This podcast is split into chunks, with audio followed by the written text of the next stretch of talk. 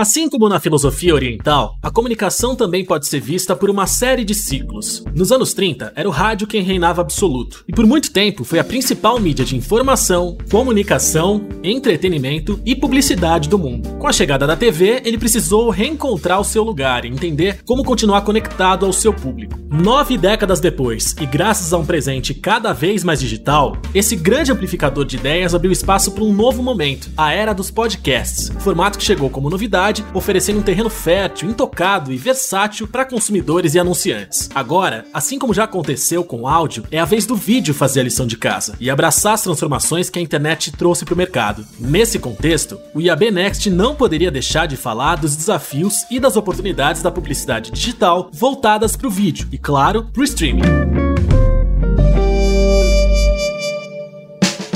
Para falar sobre o assunto, o IAB trouxe ninguém menos do que Jeffrey Cole, diretor do Center for the Digital Future da University of Southern California. Como os Estados Unidos, infelizmente, estiveram durante quase toda a pandemia liderando o ranking de casos de Covid, os seus estudos tinham como objetivo oferecer um panorama sobre os efeitos psicológicos do isolamento sobre o público. Em pesquisa realizada com os americanos em abril e novamente em junho, o Cole contou que perguntou aos entrevistados o que eles mais sentiam falta estando presos em casa por causa da pandemia. Em ambos os períodos, a resposta que prevaleceu foi sair ou fazer o que quiser, e ressaltou que ir ao cinema, por exemplo, perdeu bastante relevância. Ao mesmo tempo, os participantes também tiveram que responder o que esse tempo a mais em casa trouxe de melhor, e sem surpresas, não ter que pegar trânsito ou transporte público para ir ao trabalho ficou em primeiro lugar. Com isso, o Jeff também buscou uma visão aprofundada e mais ampla das transformações pelas quais o consumo do entretenimento passou, especialmente com a expansão do mercado de streaming e, obviamente, em decorrência da pandemia. Para se ter uma ideia, o estudo da Center for the Digital Future revelou que o consumo de vídeos via streaming cresceu 52% nos meses de pico da pandemia, seguido pelas TVs a cabo e abertas, que surpreenderam e mostraram sua força ao dobrarem suas médias de audiência. E com tantas informações em mente, pudemos avançar rumo ao painel internacional. Dessa vez tivemos o Rafael Palhares, chefe Latam da Magnite, mediando o papo, que contou não apenas com o Jeffrey Cole, mas também com a Renata Fernandes, do Grupo Globo, que falou sobre a importância de investimentos em streamings como o Globoplay calcados na realidade econômica dos consumidores e nas consequências da pandemia. No Brasil, acredita-se que 2 é o número máximo de serviços de streaming que a renda média dos consumidores ativos vai suportar. Por isso, tanto o Jeffrey quanto a Renata enxergam um modelo misto, aqueles em que a TV se une ao streaming como mais eficiente para a maioria das famílias brasileiras. Sem falar que a pandemia resultou numa grave crise financeira que afetou a renda de muitas pessoas. Foi nesse contexto contexto que o streaming ganhou ainda mais relevância, como uma forma acessível de entretenimento. Se pararmos para pensar, 40 reais é um valor bastante razoável para se garantir a diversão de uma família inteira. A Renata Fernandes também ressaltou que a gente vai ver muitas mudanças nos próximos anos e que 2021 vai ser um ano chave para o Brasil quando o assunto é o mercado de vídeo. Com base nisso, Jeffrey Cole pontuou que o orçamento que um lar médio dedica a serviços de comunicação não deve mudar, já que a tendência é que os streamings passem a fazer parte dos pacotes de serviços essenciais. E aí entra a questão: como como ficam as marcas e anunciantes diante dessa mudança? Para adentrar no tema, um outro painel de especialistas. Mediando a conversa, Luiz Camargo, head de parcerias estratégicas do Google, que já chegou com questionamento. Então eu queria começar perguntando para vocês quais são as tendências e Sabrina, se você puder iniciar esse papo com a gente, quem que é o consumidor brasileiro? Como que ele está consumindo streaming nos dias de hoje? O que, que você poderia compartilhar com a gente para a gente começar essa conversa? Só um ponto importante, eu queria que o fio condutor dessa conversa aqui, a gente vai falar sobre o consumidor, a mudança da jornada de consumo consumo e depois as oportunidades que esse ecossistema está trazendo para as marcas. A Sabrina Bales, Digital Commercial Lead da Nielsen, foi quem trouxe essa resposta, compartilhando a sua experiência e nos contando qual é o perfil do consumidor brasileiro. Eu não sei se dá para perceber, mas hoje o Brasil é o sétimo maior mercado de streaming do mundo. Então, assim, apesar de a gente ter características diferentes dos países principais que são referência, já é um mercado muito grande. E como o Jeffrey falou também, é muito difícil a gente fazer qualquer análise sem a gente pensar no que aconteceu esse ano. Quando a gente fez em junho a última pesquisa sobre as atividades mais realizadas nesse período de isolamento, a principal atividade foi justamente assistir vídeos e filmes na TV. A gente teve outras tendências que emergiram, principalmente a da culinária e tudo mais, mas a principal foi essa tendência de consumo de vídeo. Nesse sentido, quando a gente olha as pessoas que participaram dessa pesquisa, 74% delas declarou que aumentou a quantidade de tempo que consumiu e ainda quando eu olho esse bolo que tem acesso à tecnologia de streaming streaming, eu já tenho hoje 42% das pessoas assistindo, consumindo isso todos os dias da semana, principalmente aquelas pessoas que estão entre 24 e 35 anos. Então, é de fato um momento único, não só como o Jeffrey falou, mas como o Luiz também comentou, e é muito importante que as marcas se aproveitem desse ponto. E tem muitas formas, tem muitos modelos, tem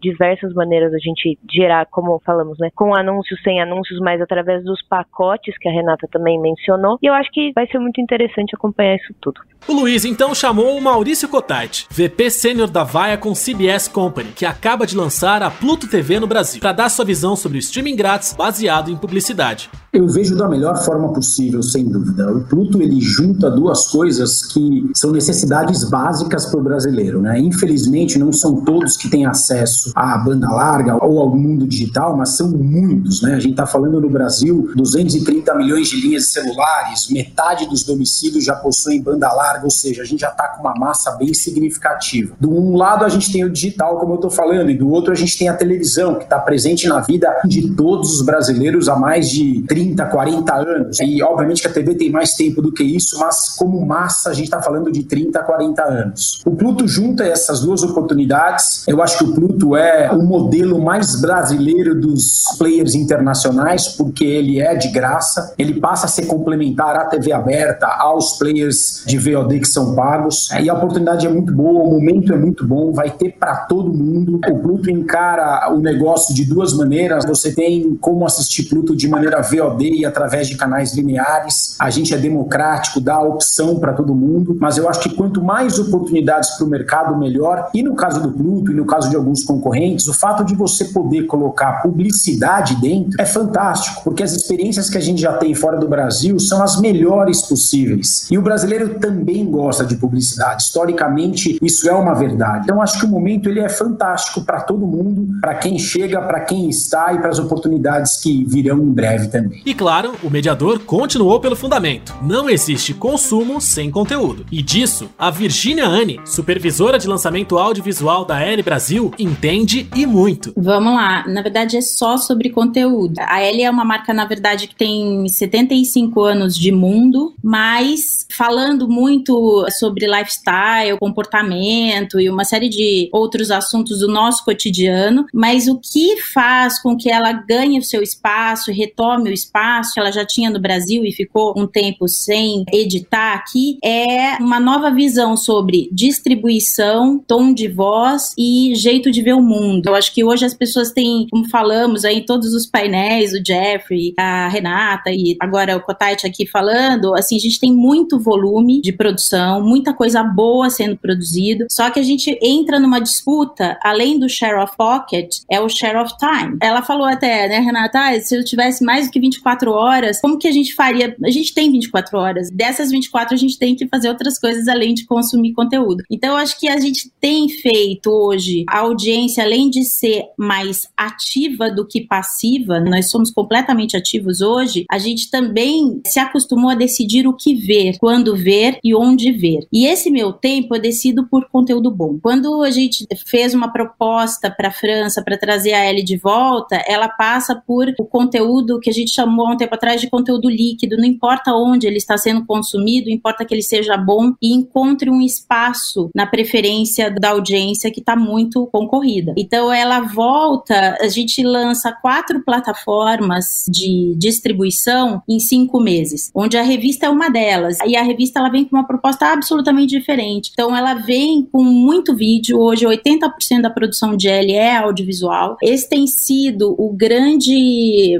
modelo de engajamento da audiência, mas a mais do que a forma é o que. Por isso eu adoro a frase do conteúdo é rei, porque eu acho que é isso e a experiência e a facilidade de acesso que vai determinar quem que ganha espaço no share of time de todo mundo. E aí eu decido se é bom, vale a pena pagar. Se não é bom, ou se é mais ou menos, ou se eu posso encontrar em todos os lugares, eu decido se eu pago por aquilo sempre, de vez em quando. Então, assim, a gente tá muito entendendo, acho que cada consumidor de entretenimento está entendendo como compor o seu wallet. E aí eu acho que esse é o segredo dos grandes produtores de conteúdo, é fazer uma leitura de mundo, entender o que toca as pessoas, o que elas estão querendo ver e trazer isso de uma forma super palatável e fácil de consumir. Então, esse é o nosso desafio hoje, quando você está do lado da mesa do publisher. Acho que esse é o grande desafio. E não seria um evento do IAB sem aquela famosa espiadinha no futuro. O Jeffrey Cole apontou que daqui em diante o controle de programação vai ficar quase que completamente nas mãos do consumidor, de forma que as empresas concentrem-se em conteúdo e publicidade. E aí,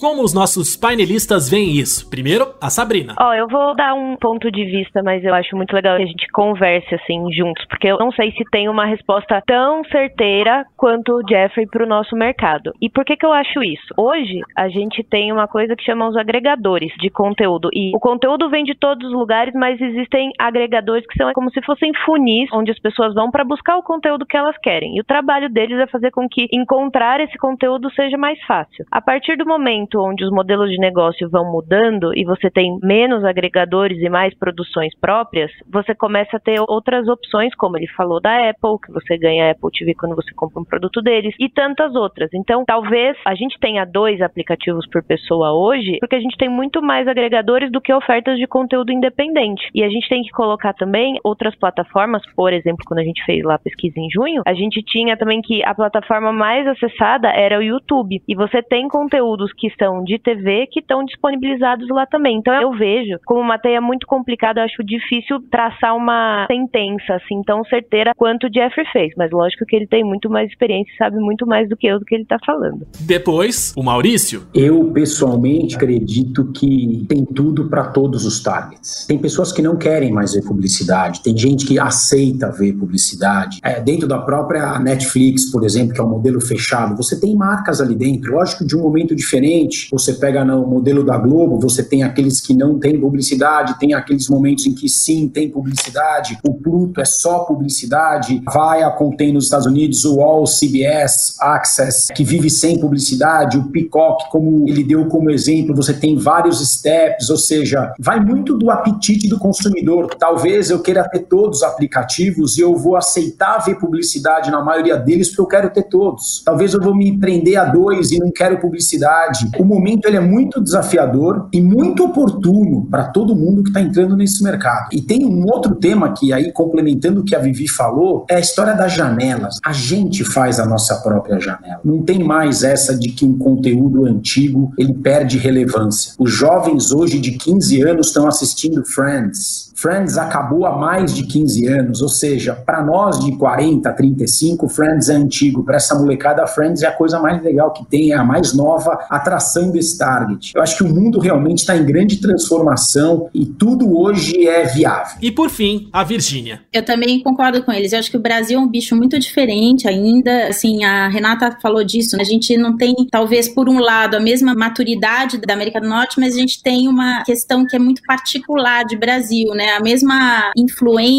da TV aberta que atravessou décadas e continua muito forte no Brasil, faz com que a gente esteja no momento de teste. Assim, a gente está testando o que funciona para nós. É impressionante mesmo essa questão do Friends. Assim, eu tenho uma pré-adolescente em casa que é na terceira vez de assistir a mesma série completa. E assim, eu falo, nossa, mas você gosta mesmo disso? Então, assim, é conteúdo porque é conteúdo bom, ele conversa com o momento que eles estão. Tem uma série de coisas que a gente tem que levar em consideração. Eu gosto de pensar que temos um mercado muito aberto para testar vários modelos, híbridos, só AVOD ou não. Assim, eu acho que a gente cabe tudo no Brasil, graças a Deus. Assim, ele tem um tamanho bem grande e aí a pior parte fica para os anunciantes. Eu acho que é onde ele decide colocar e de que forma ele decide colocar sua marca. A pior parte não é a da audiência. Eu acho que a audiência vive um momento absoluto de liberdade e de conteúdo bom, de plataforma, de preços, de tudo. Agora a tarefa, né, árdua do anunciante é descobrir como fazer de um jeito mais eficiente, né?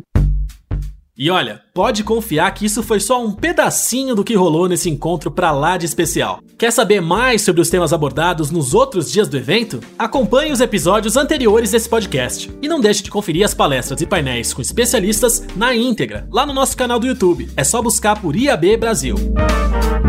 Agradecemos a você pela audiência, e a Globo e a Pluto TV, patrocinadoras da trilha vídeo e streaming do IAB Next.